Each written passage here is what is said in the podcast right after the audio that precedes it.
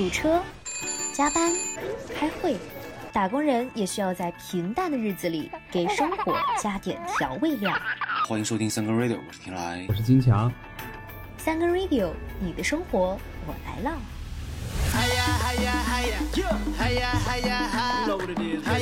Hello，大家好，这里是三更 radio，我是天来。大家好，我是金强。呃，十一月刚开头啊，每天其实都发生了很多这种不太高兴的事儿吧。啊，但是我觉得有一件事情还是挺重要的，而且还是挺高兴的。这个事儿呢，就是要说到过一段时间即将开始的世界杯。对世界杯嘛，四年一届，感觉一八年的这个俄罗斯世界杯就是已经不是咱们现在这个记忆周期的事情，就感觉已经非常遥远了。一八年世界杯的时候，世界还是另外一个一个景象，现在马上马上二零二二年的这个卡塔啊尔世界杯就要开始了。一提到这个世界杯呢，其实跟咱们最有这个直接关系的，或者最能想到的还是韩日世界杯，因为那是呃，对吧？咱毕竟是呃，只是唯一一次参加过世界杯的那一次啊，算是有点这种记忆的共同点，记忆连接。啊，不过这个国足呢，我觉得就不提也罢，今天咱就不说了吧。对对对，不提不提，因为韩日世界杯的时候，啊其实算是在家门口办的世界杯，就是很近对啊，就跟邻居家门口办一样，然后。啊，对邻居家那个搞搞宴席，然后咱过去坐一下，对吧？对，而且韩日世界杯，我是觉得是那个时间，可能是正好是大家咱们这代人的这个年纪也好，就是热情也好，还有记忆力也好的巅峰 时刻，所以说很多东西会记得会比较，对对对，可能会记得比较熟悉。啊，是这一次的这个世界杯，感觉呃预热不是很足。哦，就是很多这种每届世界杯这种标志性的元素，其实这眼看呃世界杯都要开始了，但是好像呃并不是好像到处都见，或者大家都随处可见，或者随时都会提起来。就是像今年这个世界杯，不是你这回说，我其实都不知道世界杯马上就要开始了。啊，确实啊，这个世世界杯，你说这么大的事儿也被耽误了啊！就像你刚提的很多标志性的，比如说最重要的吉祥物，还有这个主题歌，这好像大家都不是很很能立刻想起来啊。就比如说这吉祥物吧，国内的很多球迷就戏称这个吉祥物是会飞的这个饺子皮儿，反正看着确实是挺像的啊。我我觉得那应该是一个正在踢球的头巾吧，或者是反正就听阿拉伯元素的那么一个一个物件就。是主题歌，确实我听了一下，然后一直是啊呀啊啊呀的，就是前面的时候不说国足，但我觉得这个是这歌吧，它有点嘲讽，免不了啊，对，免不了，它有点嘲讽国足的一个什么，大概就是哎呀哎呀又没有啊，哎呀哎呀下回见呀，就是这种主题曲。我另一个感觉就是，好像和往届的这个主题曲似乎是旋律上有点熟悉。虽然不能说完全重复吧，但是有点相似，哎，但是总之就是有一点不一样啊。然后主题曲的那个 MV 我也看了，除了沙漠和一个戴头巾的女明星，然后确实没有什么其他的中东特点了，而且和比较著名的那个南非主题曲、南非世界杯主题曲《哇嘎哇嘎》就感觉没法比。另外就插一句，就这一届的这个主题曲主唱竟然是一个美国歌手。然后那个叫叫 Gardona，然后是个就是是个美国歌手，然后他唱的很多歌吧，也有就是西班牙语的，反正这个元素还是挺挺融合、挺挺世界的。然后这个歌手的有一首这个呃西班牙语歌叫 Dinero，是去年和前年吧，然后像西语世界里面还是算是金曲的一个，呃、就是风格挺拉美，不中东。嗯，其实我也听这个歌了，我也看了没。要不是我听不懂这个歌词儿呢，我真觉得这个可能就是那个拉美流行乐的给动，对吧？雷基顿，啊咱国内的翻译是这样。嗯，不过咱不能一上来就批评这个，说这也不好那也不好的。本届世界杯还是创造了很多的这个第一和之最的，还是有很多这个过人之处。啊，那那 那你得给展开说说。哎，好，就是先说这个卡塔尔本届世界杯的主办国，卡塔尔呢是首个举办世界杯的伊斯兰国家，同时也是面积最小的承办国，而且同时，呃，它也是投入最多的一届世界杯，总投入呢超过一百亿美元，啊，毕竟人家那是真的富得流油啊，地上凿一个眼儿，然后就石油就出来了。说这个卡塔尔哈、介绍几个数据。首先，这个 GDP 人均 GDP 六点八六万美元，全球第八啊，还是挺厉害的。接下来再说这个卡塔尔男足，卡塔尔男足呢是通过承办世界杯的形式，然后卡塔尔男足首次晋级了世界杯决赛圈，就属于这种啊，真的是曲线救国了。要正常踢的话，可能连这个呃大门都进不了。呃，再说这个世界杯本身哈，本届世界杯是首次冬季举办的世界杯。啊，而且呢，规则也有一些这个创新和突破之处。每场比赛可以换五个人。呃，之前的比赛或者说这个目前现在的这个足球比赛，每场是可以换三个人。这次呢，更新成可以换五个人，基本就是半支队的人都可以在场上进行替换。呃，还有就是这次的比赛用球啊，这次比赛用球叫阿瑞哈啊，大概可能是这么念吧。啊，也是集成了最新的一些科技，飞行速度，嗯，是目前最快的。呃，到时候可能看起来呢，整个这个场面会比较啊，就是眼花缭乱，然后这个观赏性比较强。你刚刚说这个卡塔尔，他男足是靠通过承办世界杯，然后首次晋级世界杯决赛圈嘛？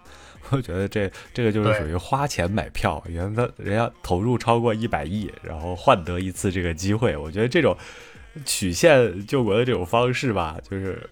呃，也是比较有参考价值了。对对，也不是不可以嘛，就是吧？花钱这个不丢人。对，卡塔尔对于就对于我来说，其实不是说不熟悉，呃，确实有那么一点点的交集。就是之前咱们做过那个卡塔尔航空，不是在多哈转机嘛？就虽然说转机的这个时间没多长，然后但是也是降落在了这个卡塔尔的土地上啊，沙漠州啊。其实当时也在这个航站楼里奔跑嘛，就是没有。没有感受到这个中东的热浪啊，当地富不富啊？确实也没有直接的认知，就是觉得它那个航站楼挺够大的，然后挺气派的，然后航空的这个卡塔尔航空的这个飞机也是真不错的。这个就是我这个脑海里面对于卡塔尔的这个唯一以及有限的印象。哦，你还有机会去一次，那确实是啊，还比我强点哈。除了刚才说的这个。国家承办国，还有这个卡塔尔男足，还有就是比赛用球之外呢，对于很多的球员来说呢，本届世界杯应该也是他们的最后一届了啊。其中最著名的呢，就是当属梅罗，对吧？梅西今年三十五，C 罗今年三十七啊。按正常的这个运动员的标准，其实这两个已经算啊非常高龄的了，对吧？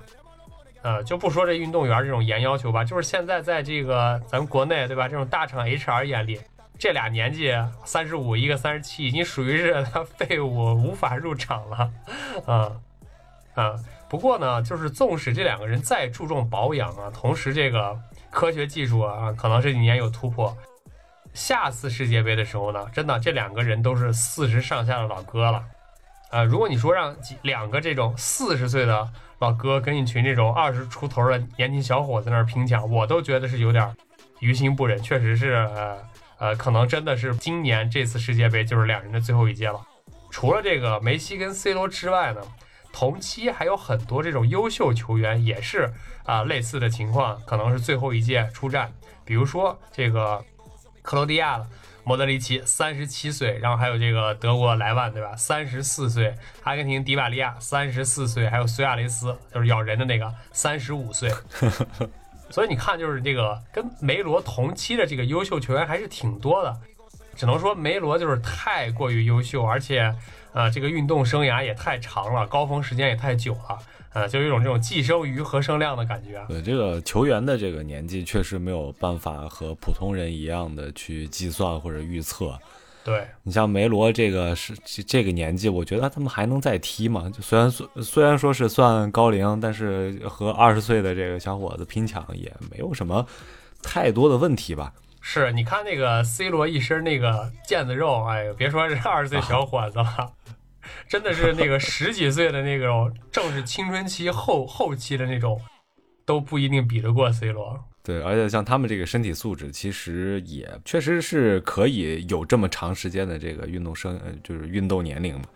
然后足球场上又不又不会涉及什么要尊老和要爱幼，其实大家最后拼的还是这个身体素质。嗯，当然了，这他们这些球员对于身体素质这个，比比如健康呀，或者肌肉呀，或者一些什么这种运动科学的这种注重啊，就肯定是比普通人不知道高多少这个量级。他们一年挣那么多钱，其实。大部分也都是投入在保养上的，我觉得，所以才能维持这么好的这个状态吧。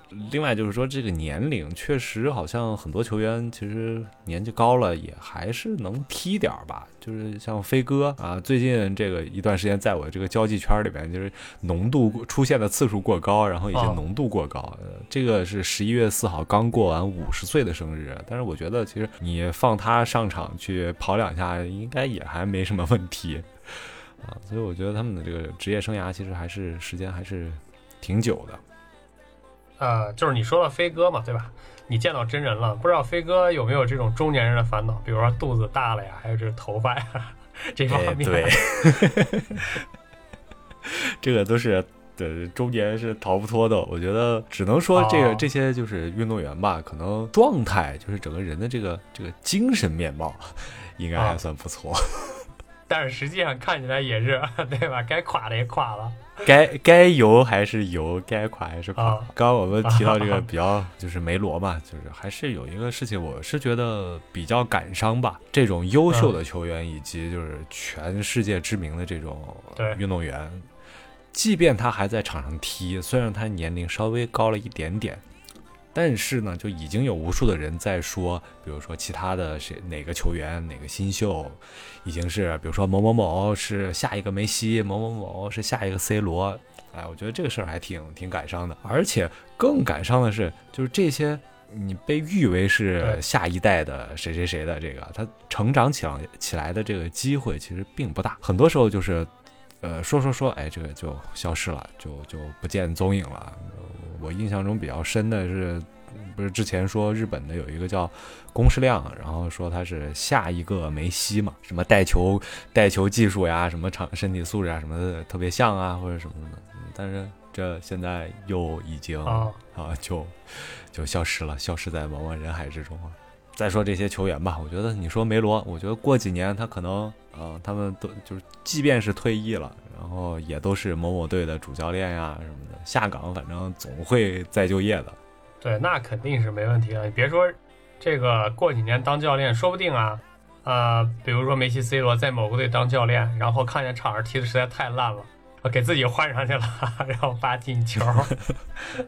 嗯，我觉得他俩这个还是很很很厉害，很牛逼啊！找别说找个工作了，就非常容易。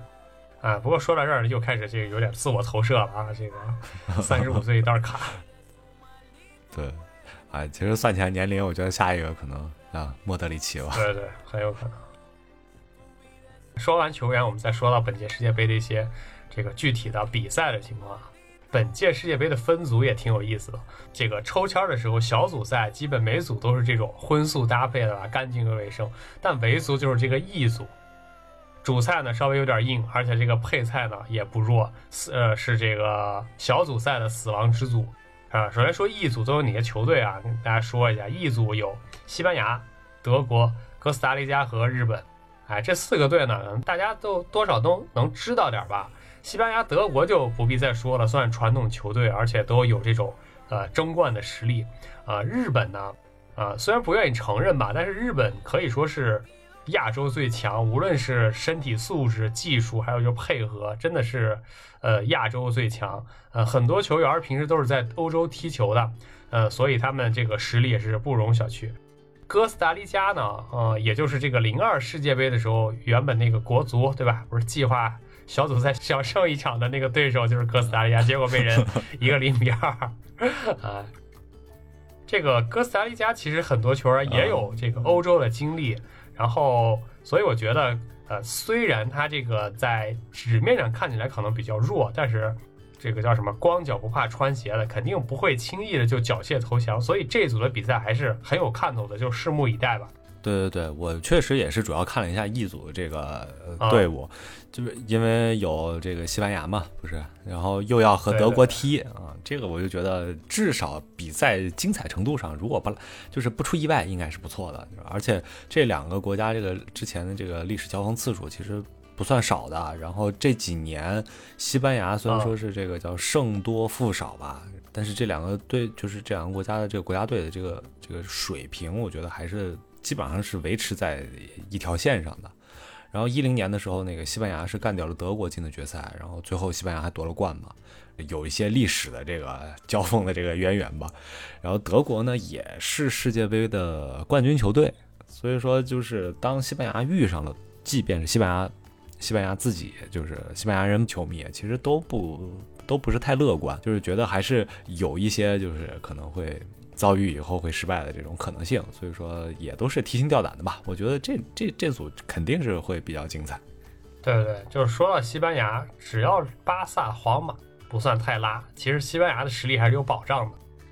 我大致看了一下阵容啊，就是前场还是有几个这个来自皇马和来自巴萨这种小将负责冲击啊，中后场呢又有一些老将负责这种传控配合，所以我觉得还是有有传承的吧。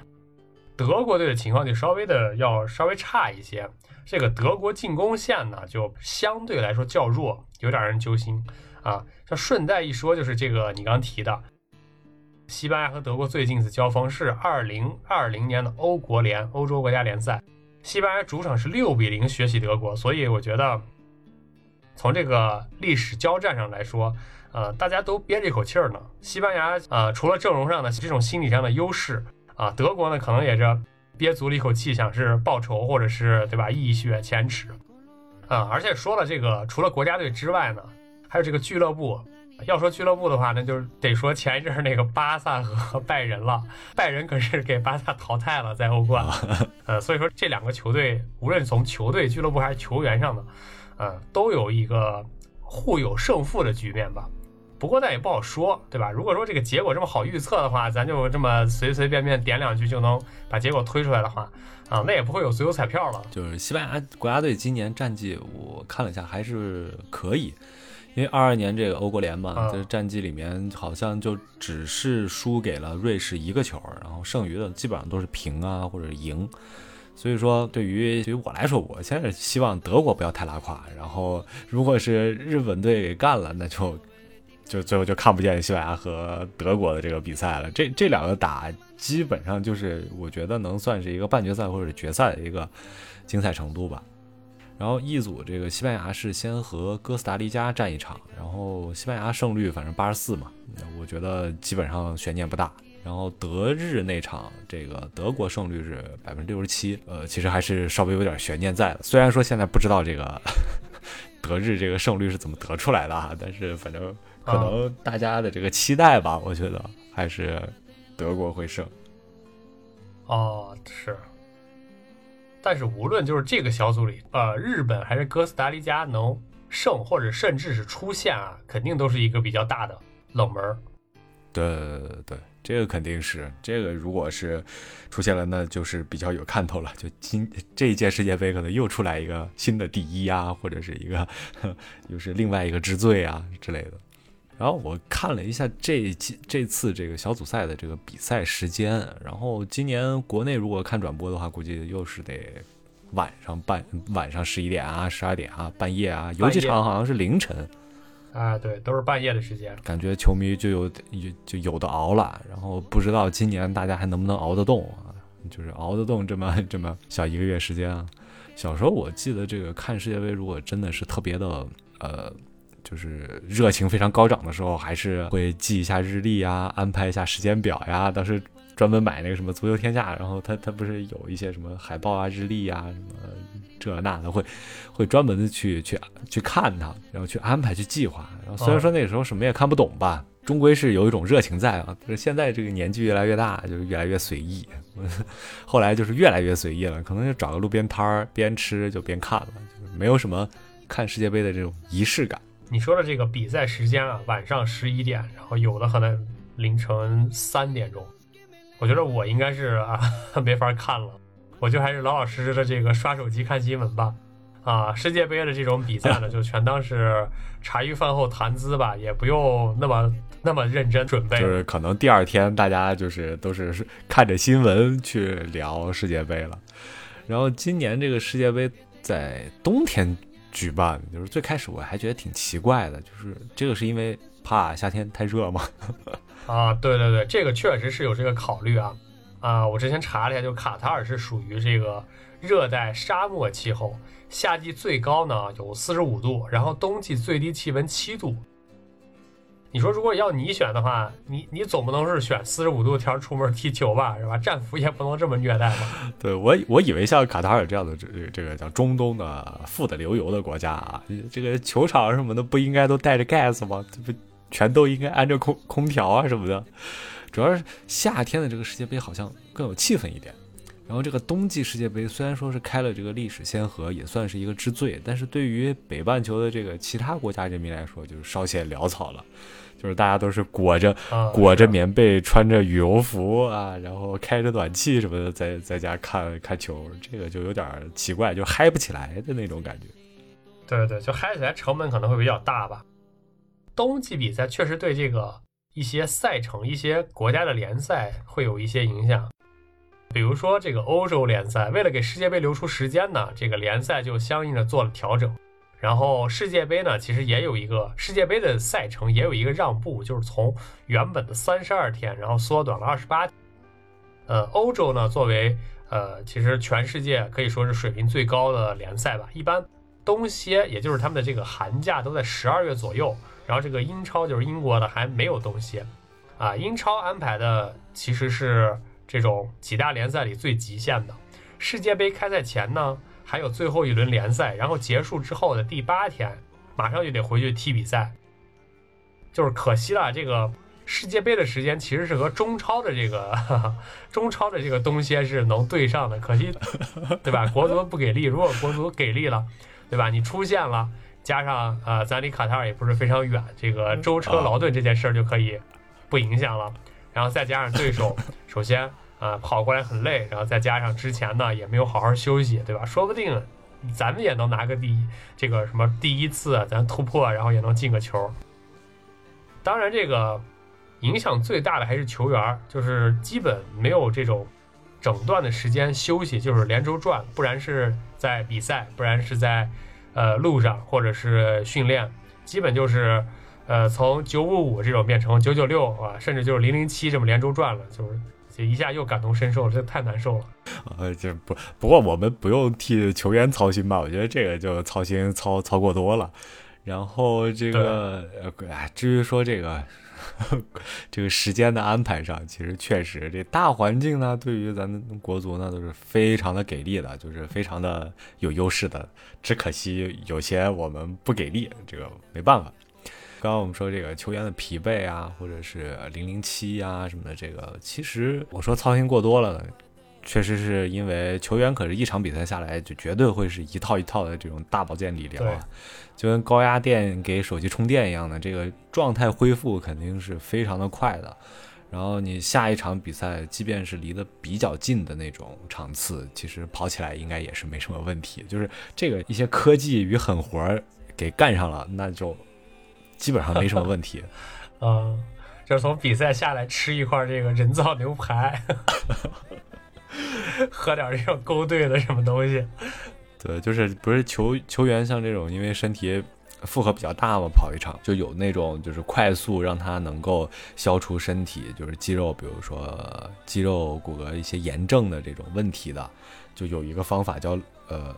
就是那种低温的一个技术，就是零下一百一百多度的那种液氮，直接泡里面，还是还是怎么样？就是有一个，呃，肯定不可能是直接进去吧？我觉得是那种有一个装置，然后能够快速降温，然后保持身体这个炎症不。不变得更严重，然后所以说状态恢复会更快，就类似于这种理疗方式以及恢复的这种手段吧。咱们普通的这种零零七社畜可是没有这种待遇了。三十来天的这个世界杯缩成二十八天，这个时间的改变，我觉得对于比赛本身来说可能问题不大，只是对于这个球迷嗨的时间可能就减少了。我觉得这个可能是对于很多球迷来说是一种精神上的损失。啊，是是。啊，你刚说的这个零零七的待遇，零零七啊，我觉得就第二天对吧？你还来杯咖啡，或者再这个奢侈一点，你来来根这个人参须子泡的水，就已经非常到位了。哎，这个不仅是球迷啊，我觉得全世界的这个老百姓呢，都需要一个像类似于世界杯这样的活动，就是啊、能和现实做一点这种隔绝，然后来提振一下自己的精神吧。我觉得这个是一个挺重要的目的。对，还是得跑起来、跳起来，然后这个踢起来，管好嘴，迈开腿嘛。然后十一啊，十一月二十一号啊，这个世界杯是开幕。我觉得以咱们这个拖延程度呢，这个这期节目刚好上线是能赶上。对，也就是十一月二十一号左右吧，下个星期，北京时间十一月二十一日零点啊，会进行这个开幕的比赛。开幕战呢是东道主卡塔尔迎战厄瓜多尔。厄瓜多尔这个比赛，其实我觉得你应该是比较有发言权的。这个厄瓜多尔毕竟是你熟悉的地方嘛，然后也是你啊建设过的，他们首都就基多吧，你你也是建设过，对然后可以给我们简展开说说，因为我确实对这个这个这个队什么的也完全不了解，应该说。参与过这个基多新城市建设啊。哎，说到这个厄瓜多尔啊，我又想起来，这个我和世界杯最近的一次呢，就是在厄瓜多尔首都基多。然后当时呢是去看了一场这个厄瓜多尔对巴西的比赛啊，它是俄罗斯世界杯还是上一届的预选赛，美洲区的预选赛。哎，不得不说这个巴西踢的是真好啊，因为那个球场的条件呢，还有就是那个高原海拔，还有那个现场气氛呢，我觉得一般球队去了还不一定就是能能那么那么好的踢起来。但是巴西不得不说踢的还是非常好，记得那场还有内马尔，内马尔染了一个白色的头，就是特就是那种呃银白色的发。哎，说回到卡塔尔对厄瓜多尔这场比赛，我是个人觉得厄瓜多尔赢面还是稍微大一点。虽然卡塔尔有的这个主场优势呢，啊，但是呢，从这个实力上来说，可能还是厄瓜多尔占优。但也说不定啊，这个如果比如中东土豪，对吧？我的这一届世界杯可能新发明了一些这种加油的方式，就是满场撒美元，厄瓜 多尔球员也得傻眼了。所以我觉得双方的胜率应该就六四吧，哎，百分之六十，厄瓜多尔能赢。我对厄瓜多尔队确实一点也不了解，这一个球员知道的都没有，名字也别说了，就基本上叫不上来。然后毕竟是开幕战吧，我觉得你帮预测一下这个比分，然后我可以照着去买个题材。好，球员的名字就是球员，你可能不知道是什么，但是名儿你肯定能叫得上来。啊，瞎编几个，就是这个美洲人西班牙语常用的名字嘛，对吧？什么马丁内斯呀，什么巴伦西亚呀，什么古鲁斯呀，这你肯定知道，啊还啊建国。就虽然对不上号吧，那但是你要问我比分呢，我确实也就只能跟你胡说。我觉得可能一比零吧，一比零小胜啊。但是这个地方一定得啊说，毕竟留点面子也得。啊，我说也得留点面子嘛，你开幕战灌个几比就是大比分的，可能对东道主也不是太尊重嘛。对啊，东道主给你那个宾馆热水停了，回去两天澡，回去保养。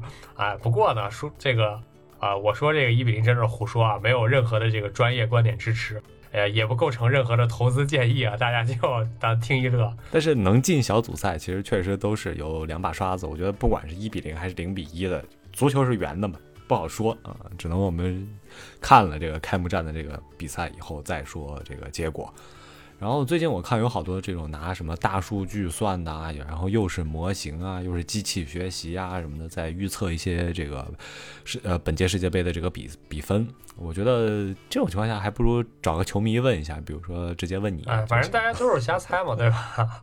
啊，人猜，机器猜，不都是猜吗？啊，对，A 组呢，另外一场比赛是在二十二号，就是第二天的零点开战，对战双方是塞内加尔对荷兰。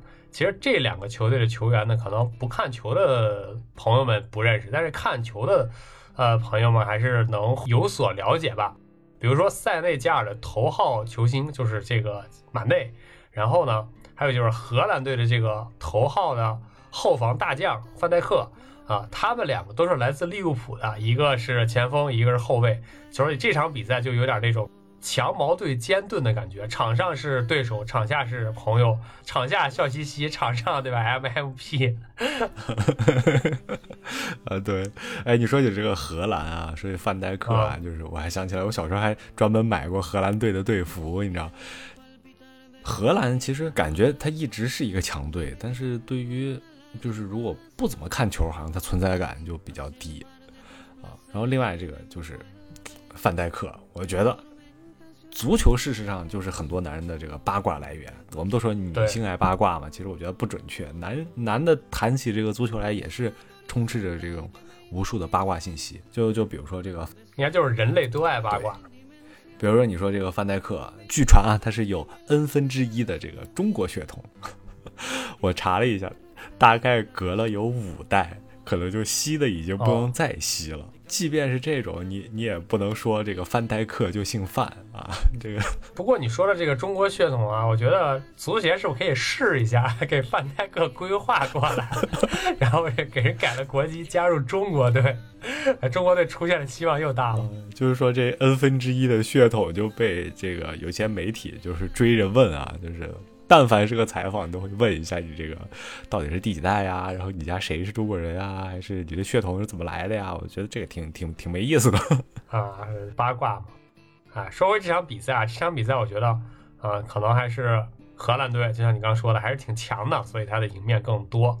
因为这个荷兰除了后防线，后防线有保障，其实他的进攻线呢实力也挺强的，所以这场呢，我觉得。呃，大胆一点吧，这场我觉得能荷兰二比零或者三比一，哎，会取胜。然后，而且呢，这个进球还会比第一场更多，会更好看一些。这个就我们拭目以待吧。就是最最后还有一个终极预测啊，这个。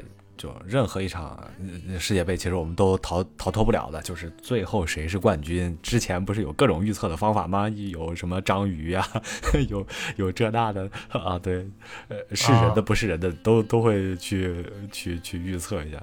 我们也可以。对，啊，冠军呢，真的还挺难的，不好说啊。你说像这个巴西呀、法国呀、德国呀，对吧？西班牙、阿根廷都有可能啊，包括葡萄牙，C 罗的葡萄牙。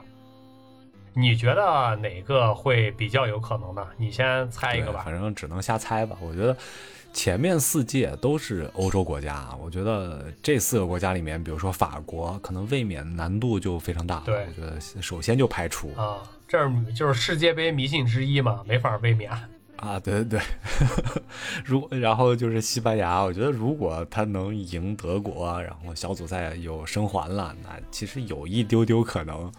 然后德国吧，有可能，因为他水平确实一直在这个决赛水水准了。我觉得这个是运气占占一大部分。更有可能的可能是阿根廷了，不少预测也是阿根廷了。然后就说这是梅西的最后一次机会嘛。另外一个这个比较能够支持这种预测的一个证据是非法二十三的这个二三呢，就是不是每年都有预测吗？他已经连着预测对了好几次了。然后这一次的这个预测呢？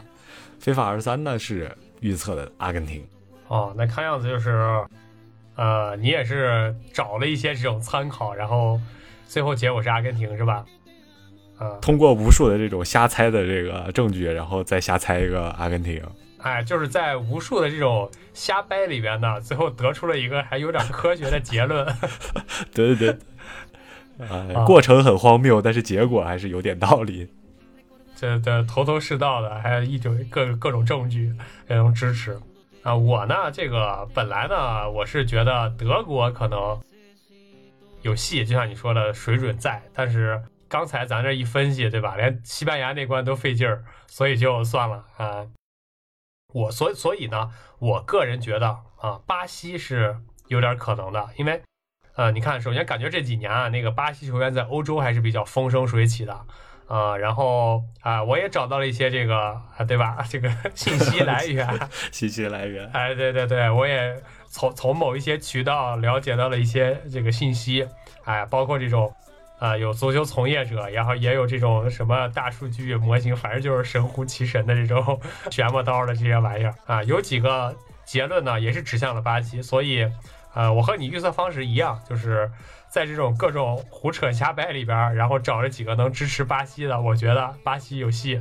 这种预测就是就跟算命一样的，其实如果真的有预测特别准的，那直接咱们就颁奖就好了嘛，对吧？还是那还是那句话，就是足球是圆的，往往哪家的门里滚，其实根本不好说。这也是呢，我我真的觉得是足球最有意思的之处所在啊！大家看球赛呢，首先会被这个球员的活力带动。就是很多人看完之后，对吧？就有一种运动的冲动，呃，有时候呢是这种觉得，哎，大家就看这个球员这个跑啊、拼抢啊，对吧？传接啊、控球啊、带球啊，看完之后就觉得非常爽，想去试一下。还有一种，当然也会觉得就是可能，哎，某些人踢得太臭了，自己上受不了了。呃，其次呢，就是这个比赛过程中这种焦灼对峙、这种互有攻防的场面呢，也是比较有趣的。不到比赛结束最后一秒，其实结果都会改变。就像你说的，这个足球是圆的嘛，呃，总是会有一些这种意外，或者说大家意想不到的地方存在。呃，这个呢就得对吧？要就得说说我那个曼联队了。曼联队经常就是 上半场被人压着进两个，然后下半场再给人哐哐踢三个，最后赢了。还经常就这对于球迷来说是挺好的，是一种延迟满足啊！不不，延迟满足 的大佬们都跑了，还延迟满足呢？哎，所以呢，就是像这种反转的比赛，或者是不到最后一秒都都可能会改变的这种情况呢？